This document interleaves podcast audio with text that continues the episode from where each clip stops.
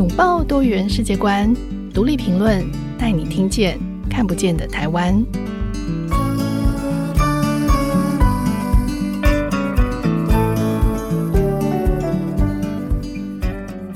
各位听众朋友，大家好，欢迎收听独立评论，我是节目主持人廖云章。今天我们要来寻宝。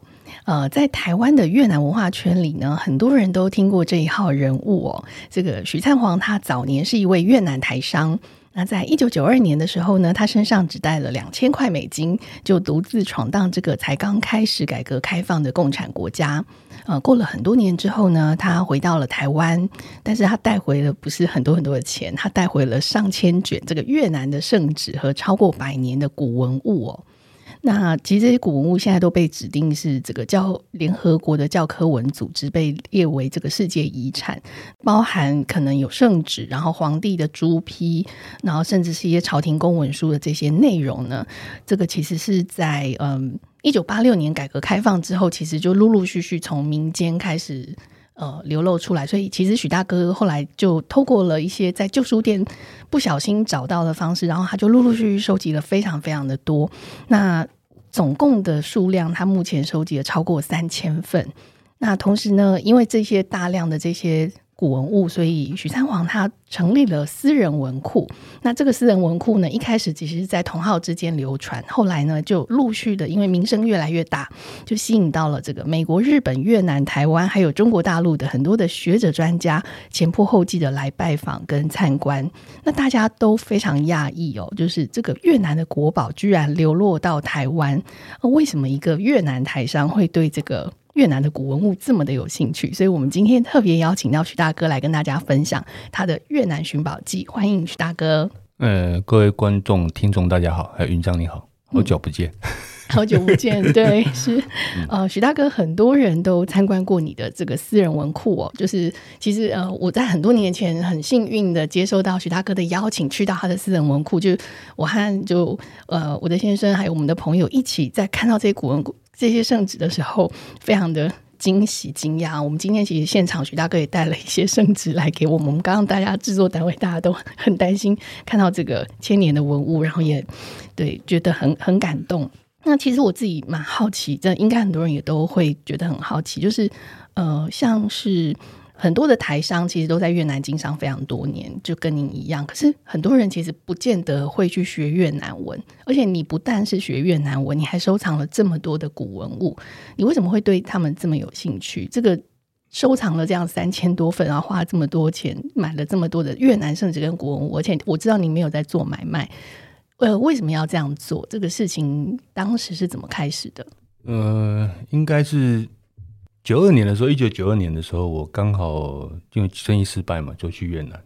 那想要找一个其那个地方开始，其中因为生意失败，所以说也没有钱，所以只剩下两，跟我父母亲拿了两千块美金，这样去越南。就我到越南的时候，曾经后来我就曾经这样形容自己当时的我，我说我好像是一个重度残障人士。那什么叫重度残障呢？就是因为我不会讲越南话，就好像是哑巴，我听不懂越南话，就好像聋子。看不懂越南字，我像一个瞎子。所以说，在整个当时的一个状况，我就我就形容，我现在当时就先形形容我自己，就好像是一个重度残障人士。那因为我要学越南字，我我不学的话不行。为什么你知道吗？嗯、因为怕被人家骗。嗯，那你怕被人家骗的话，第一个路名我就看不懂路啦。所以说，我就买了两份的胡志明市的地图，一份是中文版，一份是越南语文版。那我就一个字一个字的对照。哇！比如说，诶、欸，陈兴道，比如说五郡有个陈兴道，那陈尔东陈，那越南文是 T R A N，对，那就从这个陈跟陈整，然后这样就拼起来，那一个字对一个字，一个学这样单词，从越南的地图开始。是。那第二个就是因为也是怕人家骗人家骗你买个东西，以前的越南哦，九零年代越南，因为它没有超级市场，当时九四年以前都没有超级市场，所以说你买东西啊，卖东西，它没有价目表。所以你必须要听得懂价格数字，所以说我就必须要从数字。所以我第一个越南文字都是从数字开始，说一二三四五六七八九十，那么还八崩那么少，百百单精美，就这样子念起来。然后再有单位，嗯，那单位就是你可能有万啊、千万啊、百万啊、亿啊、十亿啊这样的单位，要先把它记起来。所以我当时就是从这样子开始，从语文开始。嗯，那为什么会收这些东西啊？对，它有一个开始。这个学语言跟买可以买古物的程度感觉差很多。对对对，因为当时我记得是九四年的时候啦，因为我那时候刚开始在胡志明市已经开了两家超市的专柜。我那时候在超市专柜设这设专柜是卖那个日本进口的化妆品配件，嗯，就是唇膏，我不是卖唇膏，我是卖唇刷。然后像吸油面纸的，然后像那个洗脸海绵啊，然后睫毛夹啦，然后眉笔啊这样的小东西，但是都是日本货，因为都是高档的，所以生意还刚开始生意真的不错，然后也开始有赚到点钱。可是因为只有两个专柜嘛，就太闲了。闲到不晓得要干嘛，因为白天的话，我就是到公司，然后再到超市专柜去巡一下。我一天工作时间大概不会超过一个小时，我就把它搞定了。嗯，那其他时间你就不知道怎么办了。那后来有一天，我想说办，我就骑在那边闲逛。然后后来有一天，就是到胡志明市三郡有一条路叫阮氏明开路。那路边呢，我一看到旁边呢，大概有二十几家的那个旧书店。哦，然后我就想说，不然我就买一点书回去看好了，不然怎么怎么这个漫漫长夜不知道怎么过啊。嗯，所以就带了摩托车一停下来之后，就走进去第一家书店，结果在书店的门口处啊，就有几十本的那个线装书，中国中国来的线装书。我一看到第一本书啊，我就很惊讶，就是它叫《万法归宗》，万一万两万的万，嗯，万法归宗，对，归一个回归的归嘛，哦、然后宗教的宗。万法归宗，那是清光绪时间的一个书籍，是由上海景章书籍出版的。嗯哼，那为什么对这本书特别的有印象？就是因为我记得我在六十七年、六十八年的时候，民国，嗯，我到台北来念书。那因为我们这一代的学生哦，都会去光华商场，不然就是到郭岭街去买旧书，买中古书。为什么的话，教科书会比较便宜嘛？嗯，大概就五十块、六十块。当我记得印象是这样，都一百块以下。可是有一天我在那边光华商场在。买旧书的时候，在找书的时候，结果我就听到有一个奥利桑，嗯，就拿来那本《万法归宗》哦，去问了那个书店的老板，这本书要卖多少钱？这样，后来书店的老板开了三千六百块。可是你想想，四十几年前台湾一本书四三千多块，真的是让我这个穷学生呢，我觉得很很讶异、很惊艳，就就靠过去就听他们就讲。嗯、后来那本书三千块成交。可是三千块也是非常的贵啊，而且是旧书摊哎，对，人家台湾的旧书摊，那民国六十七年、六十八年的时候，结果就这个样子的情况之下，说我对这本书的印象很深刻。但当我在越南看到这本书的时候，我想，哇，那这本书要卖多少钱呢？我就问那个老板，好奇问那个书店老板。那越南那个书店老板就跟我讲，两万块越南盾，两万块越南盾当时是一比四百，就五百五十块台币，五十块台币一听到的时候，就好像我在地上捡到钱那种感觉的。嗯。那一定要买啊！就买回来。我当时其实我刚开始的时候，我只想要买回来赚钱。哦，你刚开始其实是想要买回来做买卖。当然，因为我是好不容易生意失败，又开始在赚钱，我只想要赚钱。其实我没有想很多。嗯，我看到这个东西有商机嘛，我想说，哎，这个我拿去台湾可以卖三千块至少。最少嘛，因为当时而且那是民国六十七八年的事情。我我找到他的时候已经民国八十三年了，已经差了很多，而且这个物价也不一样了。是，我想就算卖三千块也很好赚嘛。所以我就拼命的，只要现装书我不管它，我就去买。嗯，结果那一天我就整个一二十家的那个阮氏明开路一二十家的那个旧书店，我全部给它扫了一遍。哇！结果我就身上有带了五百万的月币，那当时五百万就差不多一万两千五百块台币。结果我就把它花光了。嗯，那买了快两百本，快两百本的书。那一排那个书店老板觉得你是大户。当时是诶、欸，是造成了一点小小轰动。就又有其中有两两诶一两三家店的老板呢，嗯，或是老板娘有帮我留电话，哦，他说如果有东西要跟我介绍，再跟我讲这样子，我说哦好好，我就留电话。就隔天呢，就有一个书店的老板娘打电话给我，嗯，他说手上有东西要给我看，我就去了，就是两大册这么厚的，用硬纸板串在一起，我让我打开一看的，第一页打开一看的时候，写一个奏折的奏，那一看，嗯，就看到那个连号啊。年号是他写四的，四的年号。对，嗯，结果我那时候我就看到的时候，我就哎、欸，我中国历史有这么差吗？因为我没有想到越南历史，嗯，我想说奏折，对，然后里面又批的跟中国那个我们当时现在故宫在展览那个什么朕知道了没有？嗯，它里面批文就是知道了，嗯，知道了，嗯，知道了。啊，结果你知道吗？嗯、我就我就在那个奏折里面就看到这样几个字，然后又看到这个中文，对，写中文，然后就还写四的年号这样的年号，然后几月几日这样，几年几月几日。我想说，我中国历史有这么差吗？我知道有正德，有宣德，我都没有印象里面完全没有士的这个印象，这样。后来就问那老板娘，我说你看得懂中文吗？然后看不懂。那看不懂这是哪一个国家的东西啊？哦，这是哪里的？他说这不是中国的，这是越南的。我一听到越南，当时我听到越南这两个字的时候，其实我是整个心里是凉了一大截。为什么知道？嗯、我心里想说，如果我买回来赚钱的话，中国才有人要啊。我买越南一定没有人跟我买啊，而且就算。也不是贵便宜，因为像越南当时二十几年前，他大家听在越南这两个就是很穷困的国家，然后就东西等于就会价整个价值就会往下拉，所以我心里面是打退堂鼓，不想买。我那老板娘就一直一直跟我说服我，嗯，他说不然我就想说不然好吧，你就问看看价钱看看怎么样好了。结果老板娘也也够夸张的了，嗯，就开了一个天价哦，多少钱？一万五千块美金，一万五千块美金，可是一万五千块美金呢，在当时我可以在胡志明市的巷子里面呢，可以买一个透天的小房子。嗯，当然大马路还是比较贵一点，可是在小马路、小巷子里面，大概可以买一个小小房子，透天的。嗯，嗯我说太贵了，不可能。然后呢，老板娘说：“不然你要多少钱？”那我心里想说，因为我金库里面还有三千块美金，为什么放在金库？因为我当时的台商哦，像我们在做生意，我们不会把钱放在银行。哦，为什么？因为怕一些不必要的麻烦，所以我们就把钱呢，比如我是，比如我现在公司收到款项，我就会把越南盾换成美金或者是台币，嗯，我就在黑市买，那买一买之后才会带回来台湾，因为这样的价格会很好，嗯，所以我想说，我我的金库里面还有三千块美金，那我不然就我就随便给他出好了，我三千块他要卖的话就算了，就算，那我准我其实我当时是准备跟他赌一下，有赌的心理，为什么知道吗？我认为可能好像是真的，其实我不懂真假。我就肯肯是真的，好像看起来好像是真的。嗯哼。那想说三千块嘛，然后就输的话就鼻子摸一摸就好，被骗了嘛，就那赢的话可能就说不定还可以赚来点钱这样子。我心里在想，有还是有一些乐观的一个想法。后来没想到老板娘说好三千块卖货，结果就马上没办法，就拿先拿个定金给他，我就回去拿钱给他，然后就把东西带回去。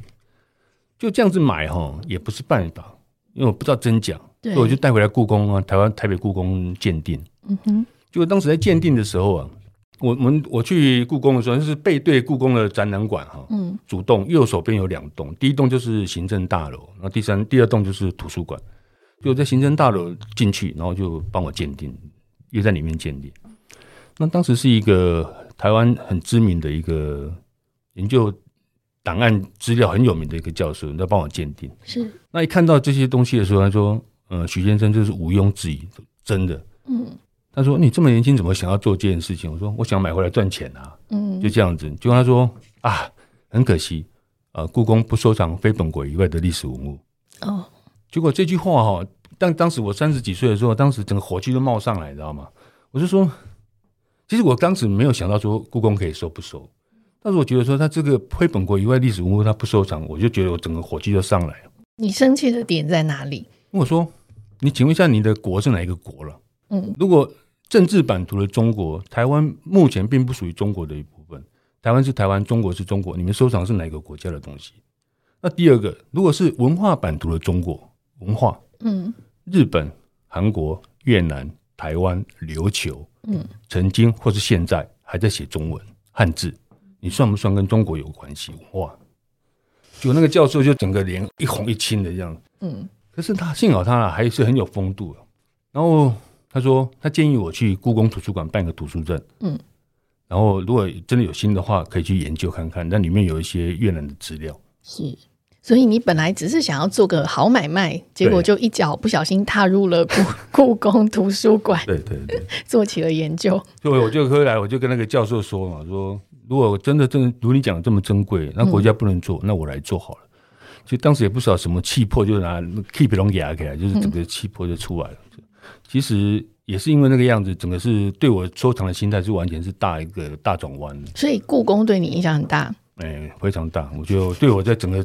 转折点是一个非常大的转折，是。可是这个其实我觉得对一般人来说都是非常困难的，因为许大哥您之前的背景并不是做这个历史文物研究的，然后因为你不小心收了这些呃古董，而且我猜因为你之前这样大手笔的收书，你就真的很多人会一直打电话给你说，哎，我这边有什么东西，赶快来看。而且你这样马上就花了这个三千块买了这个其实自己也不太了解的这些东西，就是你不会担心这里面有什么风险吗？就是因为这种文物其实很容易造假，所以你你后来是怎么去判断说你现在买这个东西是真的还是假的？你有没有被骗的故事？其实我大部分、绝大部分的东西并不是在旧书店买的，而是下田野。嗯所以下田野就是到越南各地的乡镇、神市里面，很深入他们的田野去找到的。嗯，所以这些圣旨看到不是在胡志明市找到的。嗯，我几乎没有在胡志明市买到圣旨，都在整个越南的很广大的这个土地上面，有十个台湾那么大的一个土地上面。是。那因为我当时你怎么找到这些田野？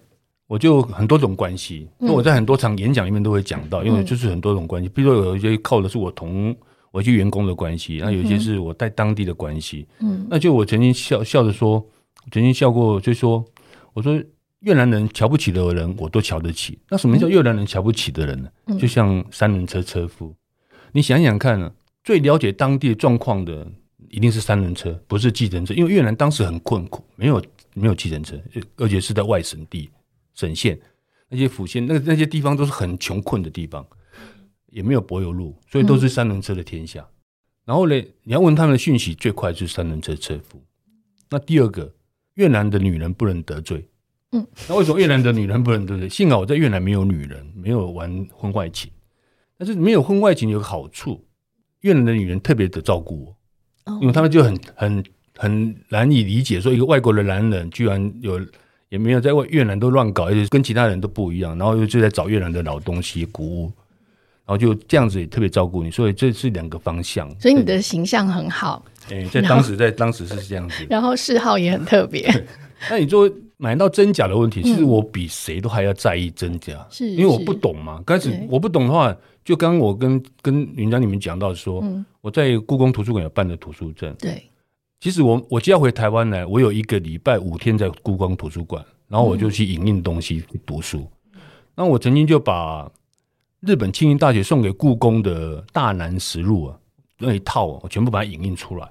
那为什么要影印出来？因为大南实录对我来讲非常的重要，因为它里面很多种讯息在里面。比如我要知道真的跟假的。就大南实录是一本什么样的书？它是一套，嗯，是一套，就是那个越南阮氏皇朝留下来的那种宫廷中呃朝廷里面的一些。一些一些规定、一些法章在里面出现，嗯、然后一些重要的事件都在里面。所以你有一张圣旨，什么样的人、嗯、什么样的事物，它在里面会出现。然后再就是有一些规定。那今天我有带圣旨来，就是要跟大家讲一下，怎么去从圣旨上来判断这个真假。我们现在现场有一张这个土黄色的圣旨，那 Podcast 的朋友大家看不到，所以你们可以看我们的影音。我们现在影音可以让大家看到。拉过去一点点，那个看得到。我要先戴起手套才能够拉圣旨。你像刚开始的时候哈，嗯，其实这个整个这样的一副的圣旨里面，去看，但中国来讲是奉天承运嘛，结果越南是承天星运，这第一个就已经出现字体上的用字遣字上不同的。嗯，那在准真假就看到的时候，你怎么去判断它呢？因为我当时的大南实录里面有讲到的，就是明命三年的时候，他们有规定这个章啊，皇帝用的某某之宝。就是这皇帝用的印章，比如说像这个是赐命之宝，这是的二年二月二十二月十八日二月初八日发出来的圣旨。那么这个样子皇帝的章，它有规定，它只能盖在年号的下面。嗯，所以在四的的下面一定是盖年盖赐命之宝，就是这样的一个皇帝的章。这是第一个。是，如果是一般的臣子，一般比如说你像那个像这个是嗣德的，也是嗣德年间的，但是十二年的，这个是平定富安。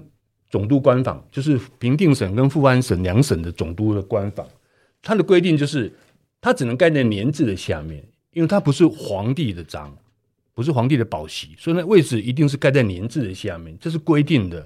再另外一张给大家看一下更清楚，看这是嗣德元年的，你看它一样盖在年字的下面，所以这个一看就知道这不是皇帝的圣旨，所以这个是文书。所以从这个它的时它的盖的位置。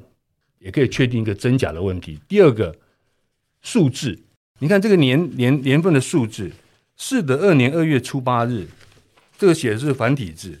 他在明命四年的时候，明命四年的时候，在一八二三年的时候，他把那个他本来写这个一一横的一，二两横的二，然后三呢四五这样子改为规定改为呃繁体字一二三四五这样的繁体字。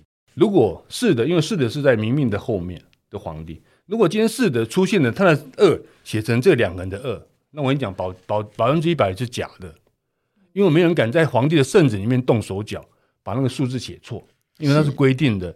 所以说，因为那为什么明明帝要改成这样的数字嘞？嗯，因为就怕明帝人家篡改，怕被篡改，哦、因为你二有可能被改成五，或改成三，有可能改成四、嗯，都有可能。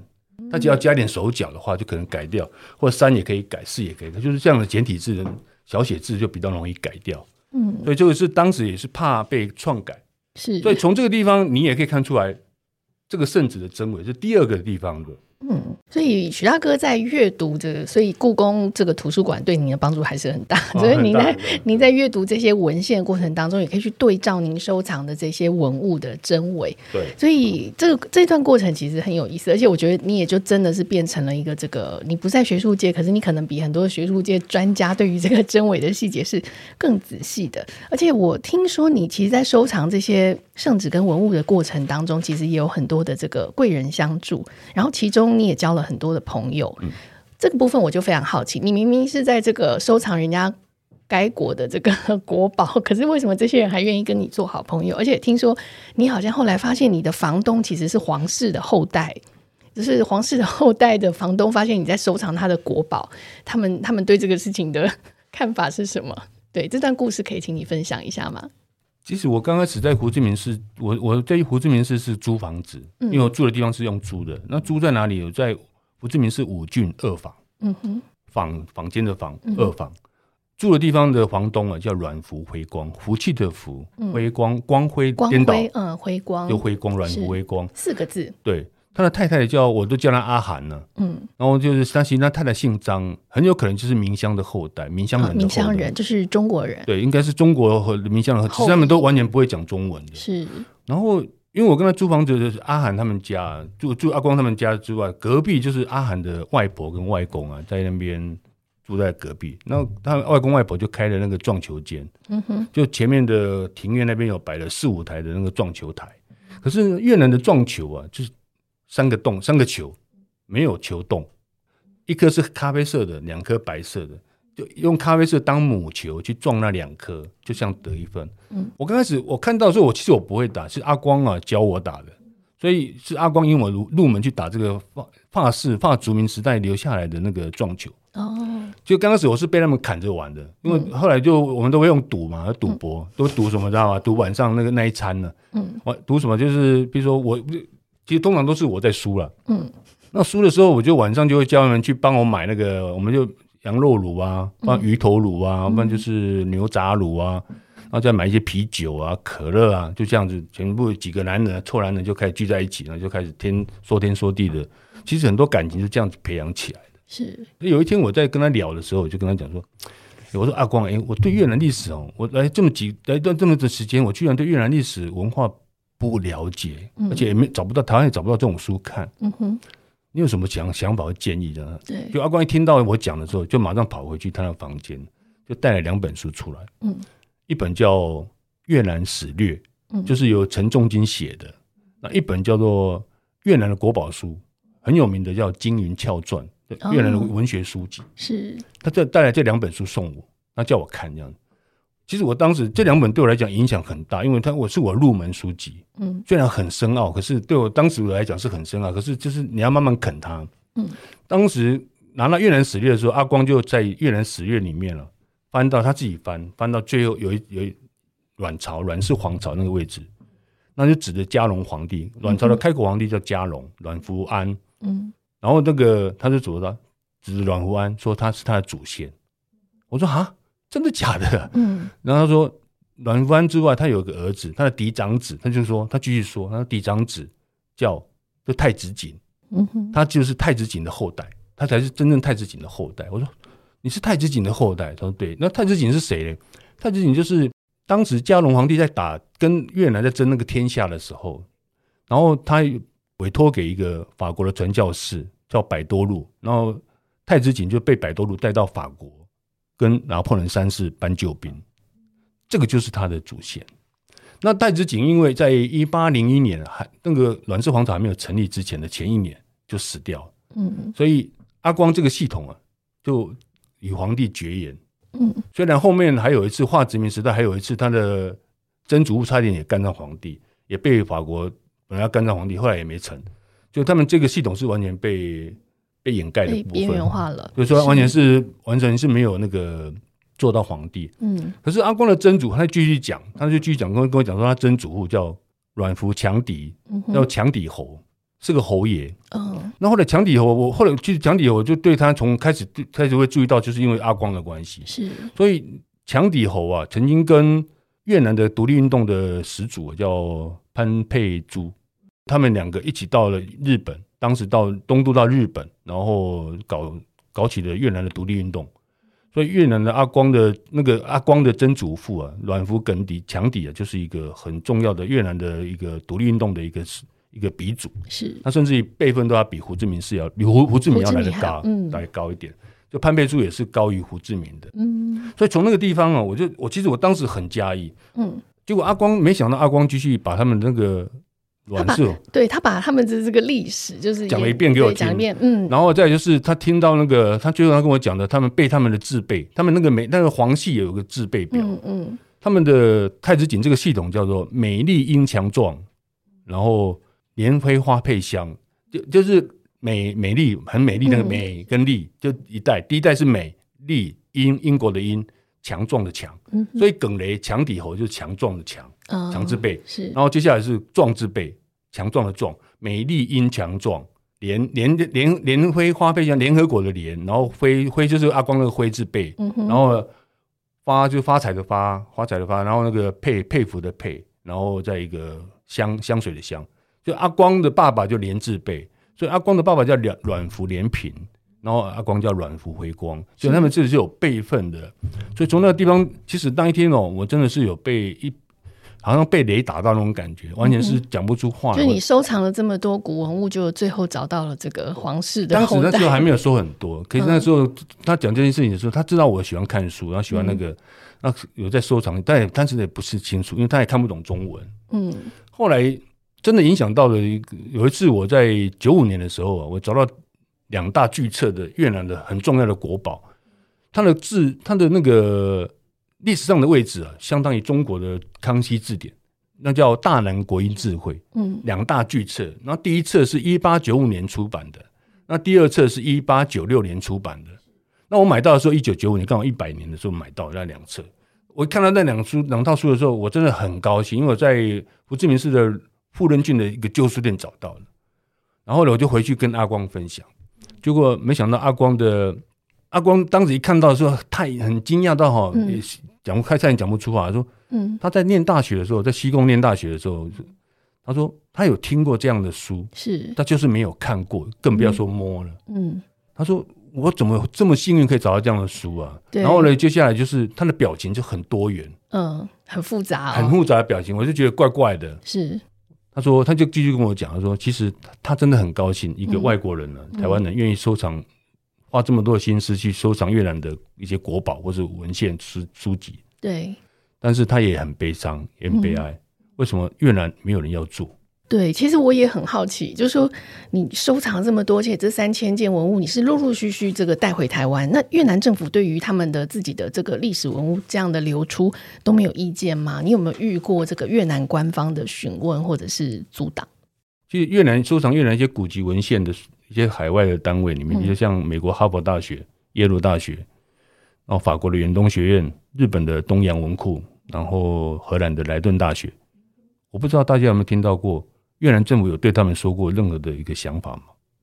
我相信没有，因为从来没有过。因为越南，包括到今天为止，当然现在有比较好一点。可是，在在我收藏那段时间日子里面，大家都在拼经济，嗯，不是只有国家在拼经济，每个人民都在拼经济，大概商人也在拼经济，大家只想到钱而已，没有想到历史跟文化。嗯哼，那我只是往前走了比较几十年的。步伐往前走了一点，是，所以那段时间其实也是你很好的时光，因为没有人跟你讲，对，因为当时也就刚好那个时间点，然后也是因为这个大家都在很复杂的，但当时把心思都放在一个经济上面，是。那我往回去做这件事情的时候，没有对手，那没有对手的情况下，我自然而然就这是我为什么可以收得到的，嗯，的最大的因素。对，为什么他们很重要？对，就是那个时机点。嗯、那刚好有好死不死那个时间点，我又我就好像就是跟疯子一样，然后有就开始收。那刚好有一个时间点，那么越南人也没有去想要保护它。就这样的一个情况之下，然后把它收回来。所以我，我记得当时呃，在看许大哥这些宝物，然后也跟这个许太太聊天，就是罗姐在也聊到。那我那时候好像就问了罗姐说：“那许大哥把所有的钱全部都花在宝物上，没有带没有带钱回家，这样子创业可以吗？”那没想到罗姐就说她要做什么就让她做吧，所以我觉得其实这个收藏可以收藏这么多宝物的背后，罗姐是您背后很重要的这个推手，而且我知道她现在目前人还在越南，继续在帮你收宝物当中。嗯，对啊，因为她其实最近这几年她也收了蛮多的，只是因为这个不在我们今天讲的范围。是是，这已经是你们家庭这个共同。因为它整个是又延伸的，然后再就是因为。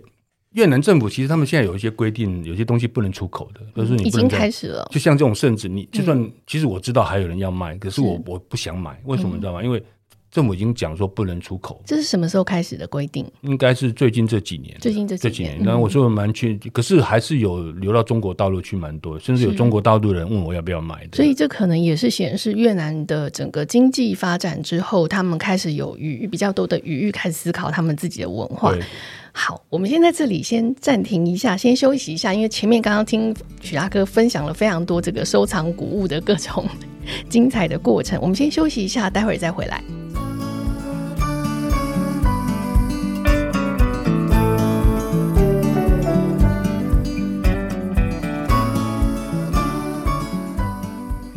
回到节目，今天我们邀请到的来宾是一位越南台商，他也是一位越南的古董收藏家许灿煌。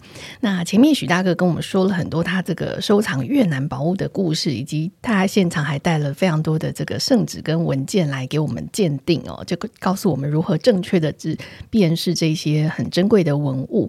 那接下来其实蛮想请问。就是许大哥收藏了这么多的这些宝物之后，其实也花了您非常多的心血、跟精力、跟金钱。可是你为什么会呃想要成立一个文库？而且这个其实这几年有非常多各国的这个学者专家都来参观。那其实我们也很好奇，你这个文库也开放给一般人吗？哦，当然也开放了。其实、嗯、可是大部分都是有先约了啦。是，但是所谓开放给一般人，因为我毕竟不是一个。开放的文库嘛，是，但是还是会有一些，因为真的有喜欢的，嗯、有想要了解的，但我就可以介绍。所以您当时为什么会想要把你自己珍藏这些宝物，把它变成这样子一个有点半公开的空间，让大家可以一起来看？因为其实我跟台湾的学术界接触是在一九九六年就开始有接触，嗯，因为想从学术界可能就了解看看台湾最后最后面的研究相关的研究，嗯。这二十几年来，我就发现，在台湾的学术界啊，有个很大的问题。嗯，因为你要研究越南的文献、历史文化，你一定一定要有一些第一手的资料。手上台湾并没有收藏这样相关的资料。所以说，我们你有听过台湾的图书馆里面有收藏到越南的封建时代、或化殖民时代，或者是甚至于连一九七五年以前的越南共和国的时代的书籍或文献吗？我想台湾真的很少很少很少。那在这种没有没有这些史料。第一所史料研究的一个学术单位里面，请问一下，台湾会有什么话语权吗？学术界，嗯，所以我们要研究的时候，我们还是要靠靠谁？靠法国，嗯，靠越南，靠美国，靠日本，靠荷兰，甚至于中国，台湾根本没有话语权。所以说，你必须要出去。也就因为这个样子，才是我真正可以成立文库的一个背景。因为我从我们文库能够提供出来，就是一个话语权。嗯，因为我们可以跟中国、可以跟美国、跟日本、跟呃法国、跟越南站在同一个高度上去研究相关的越南历史跟文化，这就是文库成立的一个最大的一个背景的所在。是，所以您收藏这些文物，然后成立这个文库，所以你你觉得这对您个人的意义是什么？因为我知道，其实你做这些事情完全都是你自己私人的力量，好像你也没有得到什么公部门或者是 其他的支持，但是什么支持你？呃，我我相信这一定是非常有意义，但我们很想知道那个背后的推力。其实，其实我根本从来没有到今天，我都还是不没有思考过对我个人有什么意义的。嗯，我觉得这并不重要。重点是在我能够提供这些这些收藏，能够提供台湾的那种哪一种思考，哪一种一些不同的思考层面。嗯，然后难道我们只有经济发展在越南吗？我们的新南向，我们的南向，当时的李登辉时代的南向，然后一直到现在蔡英文总统的一个新南向，难道我们还是只有经济吗？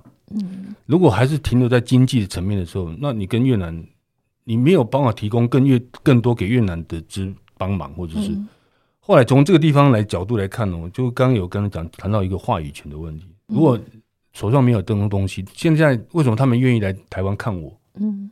为什么来一直千里迢迢跑到台湾，甚至用越南汉南研究院院长也过来，就是社科院下属有个汉南研究院院长也来过看过，四五年前就来看。嗯哼，然后他们每一个人都露出很不可思议的个表情，然后再就是很震撼，给他们都一个很震撼的感觉，就是怎么这些东西会在越南再再重来台湾这样子，而且是一个台湾的商人，然后这样做这件事情。那我想这个应该也很足够去说明说。我一个商人都愿意去做这样的活、这样的工作、这样的事情，嗯，何况是台湾的政府，何况是大家，为什么不能去思考这方面的层面？为什么历史跟文化，为什么大家不思考一下？嗯，所以有这么多的这个呃越南、中国、台湾，甚至美日的学者都来拜访过你的这个文库哦，他们对你的评价里面，让你最印象深刻的是什么？他们这几年其实上真的是有很多国家的学者，还有一些研究人员来，是。但是因为每个学者他们都有专精嘛，都学有专精。比如说他学他是研究儒学的、儒家的，那我那我就拿相关的像四书五经给他们看。那我说你是研究佛教的，那我就有拿出跟佛教有关系的给他们看。然后研究道教的、研究社会学的，或是研究所谓的考古啊、汉药啊、中药学的，我都会拿出相关的。但这个也就表示说。学者的专精里面也表示另外一个层面的一个对应词，应该就是局限嘛，它就局限在那个部分。嗯、但是啊，有一个共同的表情呢，他们就就有一个共同表情，就是很、嗯、很 shock，就很惊讶，然后就是感动。我想就是一般他们对我感觉，我给他们我我印象里面最深刻的都是在这里比较多。是，然后有一个中央研究院的，我想最后讲一句，就是中央研究院有一个学者。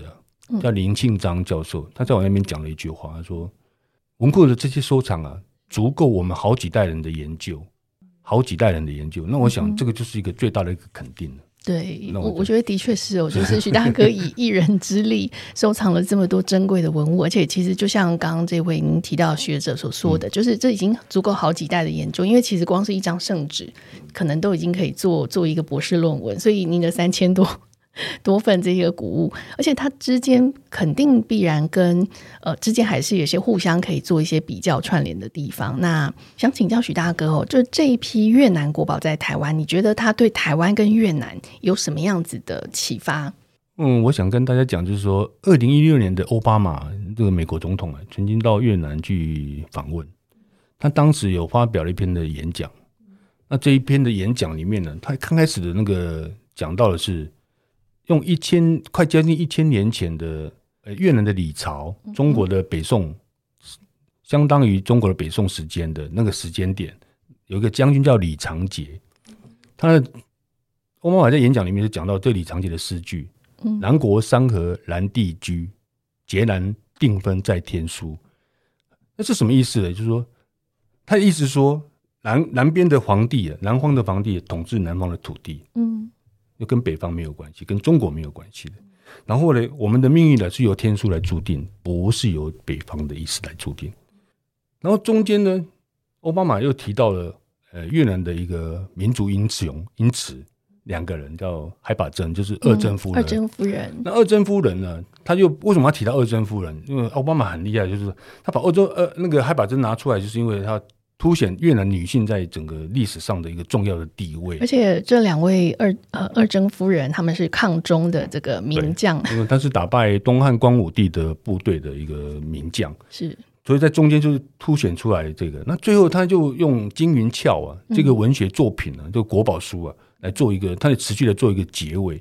所以当时奥巴马在这个篇演讲完之后啊，其实引起非常越南非常大的轰动，然后也。也收买了，不是收买，应该是说让很多的年轻人为之震撼，然后对他特别的喜欢。忽然间好像就觉得说，曾经在越南，曾经在越战呢，曾经造成那么大的重大的伤害跟痛苦啊，忽然间好像就不见了，好像就没事了，就这样烟消云散。所以从这个地方哦，我就觉得，我觉得一个很有一个可以给我们一个很大的一个启发，就是原来美国在这个历史跟文化，在越南的历史跟文化的了解跟研究上面来讲，居然可以做到这个样子，而且这么大的巨大的力量，可以把仇恨给弭平了。这我我想，这是我们今天应该可以是值得我们去往这方面上去思考的。是许大哥其实提出一个很重要的提醒哦，就是说，呃，像美国对越南有这么大伤害，有这样战争的这个伤害的一个状况，他都可以透过理解他们的文化历史，然后就《金云翘传》是一个非常著名，就是它的位置大概相当于中国的《红楼梦》这样子一个角色，所以他引用里面的诗句，然后在他的演讲稿里面，所以当时呃，奥巴马在演讲里引用这些诗句的时候，其实很多的越南民众是非常惊讶的，就是说，我猜他们。不见得会完全的原谅美国所做的事情，可是他们会佩服，就像方，就像这个徐大哥也很佩服，就是哇，他居然都知道我们的文学名著，而且因为呃，这《金云翘》这部文学作品，它在越南人的日常生活里是常常被拿出来引用的，然后它是非常的生活入世。所以这是掌握到这个文化的精髓，他知道如何跟人民对话。对，那许大哥要提醒的就是，台湾跟越南的关系这么的紧密，而且现在台湾其实有五十万的越南的移民和移工跟我们生活在一起，但是其实绝大多数的台湾社会对于越南的文化历史并不是那么的理解，可能也不是那么有兴趣理解。但是我们其实有非常厉害的许大哥帮我们收藏了这么多的圣旨跟文物，所以欢迎大家。多多去跟许大哥预定，就是如果你们对越南的文化跟历史，还有这些古文化，其实这些古文化大家都看得懂，你你可以有这样子的一个触动，你透过这样子的文字的连接，你会发现，哎，其实我跟越南的关系恐怕是蛮近的哦，只是我过去不知道。那我觉得这个就是许大哥收藏这么多的文物对台湾社会最大的贡献。今天非常谢谢许大哥给我们这么多精彩的收藏的故事，还把这个精彩的收藏也带到现场哦，也很谢谢大家的收听。那如果大家喜欢我们的节目，可以在收听平台上给我们五颗星留言，或者是写信给我们。如果您今天对许大哥的这个故事非常有兴趣，也欢迎留言，然后我们也会转给许大哥。那欢迎大家跟我们分享，如果你有一些特别的收藏的话，你也可以在这里告诉我们。呃，另外我们要跟听众朋友说的是，现在可以免费的订阅《独立评论》的电子报。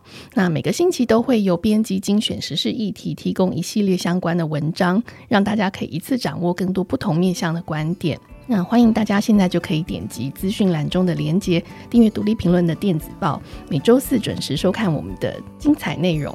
那这次的节目就到这里，我们下次再见，拜拜，拜拜。